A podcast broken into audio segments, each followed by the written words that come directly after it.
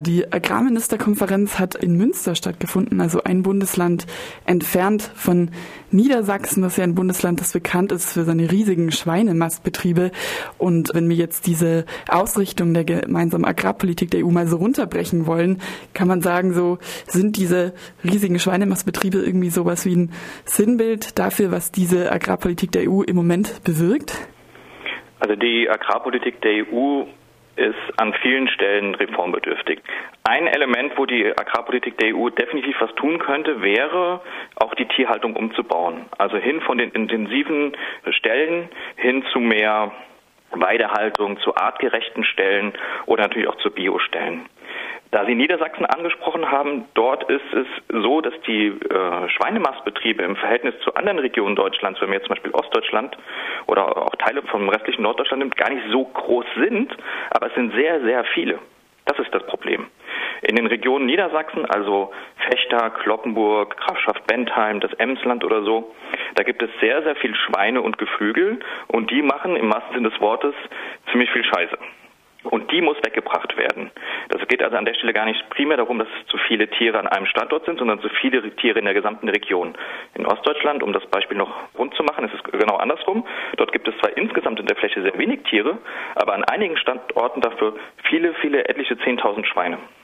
Und die EU-Agrarpolitik könnte an der Stelle etwas tun, indem sie zum Beispiel einen Fördertopf auflegt, um Bäuerinnen und Bauern dabei zu unterstützen, ihre äh, Haltungsbedingungen, ihre Anlage, ihren Stall so umzubauen, dass sie dort weniger Tiere halten, unter besseren Bedingungen und natürlich trotzdem genauso viel verdienen wie vorher. Weil wir wollen ja nicht, dass die Landwirtinnen und Landwirte weiter aufgeben und noch mehr Höfesterben stattfindet.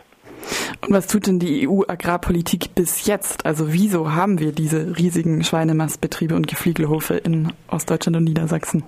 Also bisher gibt es gar nicht so viele Elemente, wie im Rahmen der EU-Agrarpolitik äh, die Tierhaltung gestaltet wird. Das heißt also, eigentlich müsste sie überhaupt erstmal anfangen, an der Stelle zu gestalten.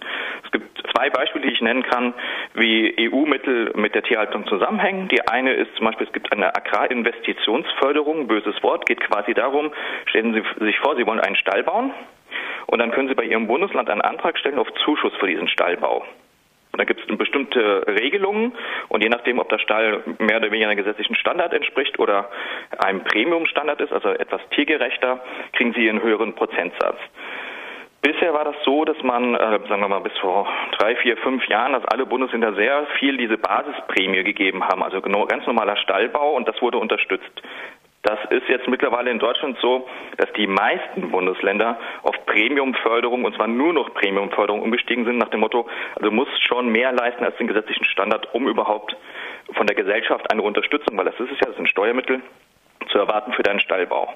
Da könnte die EU natürlich zum Beispiel sagen, okay, wenn wir weiter so Stallbauten bezuschussen, dann soll europaweit nur noch über dem gesetzlichen Standard gefördert werden. Das Problem ist allerdings, dass wir im Bereich des Tierwohls in vielen Bedingungen gar kein europäisches Recht haben.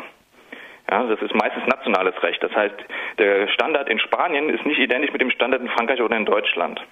Das heißt, ja, die EU kümmert sich gar nicht so sehr um das Tierwohl, sagt aber ja trotzdem, dass jetzt äh, diese Förderung ja nach Umweltmaßnahmen gemacht wird. Also das heißt, so schön Greening. Also die Argumentation ist, ja, es gibt äh, Direktzahlungen, die vor allem nach Größe gehen, aber die sind ja auch an Umweltstandards gekoppelt.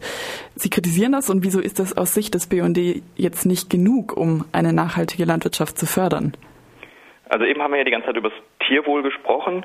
Die Dinge, die die EU viel stärker in den Fokus nimmt, sind Klimaschutz, Schutz der Biodiversität, also der Artenvielfalt von Tieren und Pflanzen im ländlichen Raum, Gewässerschutz, Bodenschutz und so weiter. Das sind Dinge, die sie mit ihren Fördermitteln eigentlich stärker in den Fokus nehmen möchte. Und dazu hat sie zum Beispiel dieses Screening erfunden. Greening wurde 2013 quasi in die EU-Agrarpolitik eingeführt. Das sagt mal, das ist ein Maßnahmenpaket von mehreren Elementen. Und ein Element, äh, das besonders in der Diskussion war, war die Anlage von ökologischen Vorrangflächen. Fieses Wort heißt quasi sinngemäß, wir wollen, wenn du da deine fünf Hektar Weizen hast, möchten wir, dass du dort nebendran oder zwischendurch auch nochmal zum Beispiel einen Blühstreifen anlegst, dass da halt die Bienen und andere Insekten Nahrung finden oder dass der Hase dort Unterschlupf findet und so weiter und so fort. Wäre sinnvoll gewesen, wenn man sich darauf beschränkt hätte, solche Blühstreifen dann Gewässerrandstreifen, damit zum Beispiel der Bach ein bisschen geschützt wird von Pestiziden oder auch Brachen. Brachen sind also Flächen, die man mal ein Jahr ruhen lässt und dort wächst, der Bauer würde es Unkraut nennen, die anderen würden sagen ein Beikraut, Artenvielfalt dann wäre das okay gewesen. Das Problem ist aber, dass die Agrarlobby der Agrarindustrie sehr, sehr gut in Brüssel gearbeitet hat und dafür gesorgt hat, dass diverse andere Flächen auch mit in diese ökologischen Vorrangflächen eingerechnet werden können. Und das hat zur Folge, dass jetzt ungefähr naja, so auf 80 bis 90 Prozent der Fläche diese total schwachen Flächen genutzt werden und nur auf 10 Prozent der Fläche die Flächen, die ich anfangs nannte, die aus unserer Sicht wünschenswert für die Biodiversität wären. Das heißt, eigentlich ein gutes Instrument der EU ist dann von den Nationalstaaten durch den Druck der Agrarlobby weiter verwässert worden. Wenn die EU jetzt sagt, okay, das Screening ist gescheitert, das sagen im Prinzip alle, auch wir, dann muss sie neue Instrumente auf den Tisch legen, wie sie Klimaschutz, Biodiversität, Bodenschutz, Gewässerschutz voranbringen will mit diesen Zahlungen. Und momentan ist es ja so, das hatten Sie ganz am Anfang gesagt, es gibt diese Flächenprämien, die sind in Deutschland Pi mal Daumen, sagen wir mal 280 Euro pro Hektar. Hektar sind 100 mal 100 Meter. Und die bekommt man eigentlich einfach nur dafür, dass man diesen Hektar bewirtschaftet und das angemeldet hat ohne größere Auflagen. Es gibt diese kleinen Auflagen, wie gesagt, dieses Screening, aber im Großen und Ganzen sind es eigentlich, du bekommst Geld dafür, dass du dich an das deutsche oder das europäische Gesetz hältst. Aber aus Sicht der Gesellschaft muss man sagen, Moment mal, also einfach Geld dafür bekommen, dass du dich an die Gesetze hältst, das reicht nicht. Wir möchten, dass du dich an ähm, mehr als die bestehenden Gesetze hältst. Und deswegen sagen wir als BUND, und das sagen viele andere mit uns auch, wir fordern zukünftig für die EU-Agrarpolitik nach 2020, also nach 2020, ab 21 ist es dann, öffentliches Geld für öffentliche Leistung. Das muss der Grundsatz für jeden Euro aus Brüssel sein. Und wie könnte das dann konkret aussehen? Also wie könnte man effektiven Umweltschutz vorantreiben, bei dem eben die, ja, die nationalen Regelungen sozusagen nicht dann diesen guten EU-Vorsatz untergraben?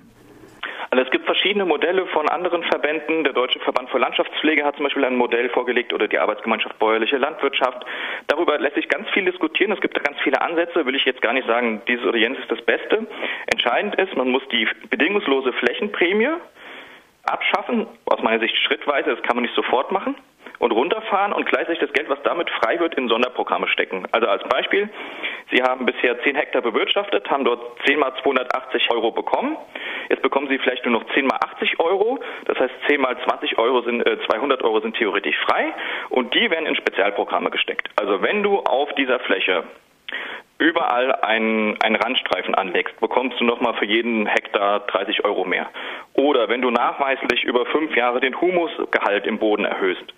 Oder wenn du auf Bio umstellst, irgendwelche On-Tops, sodass man sich dann wie ein Baukastensystem seine Prämie wieder zusammensetzen kann, aber eben dann, wenn man etwas für die Gesellschaft, in dem Fall ist die Gesellschaft dann, das gesellschaftliche Anliegen hat mehr Umweltschutz, leistet, dann ist das in Ordnung.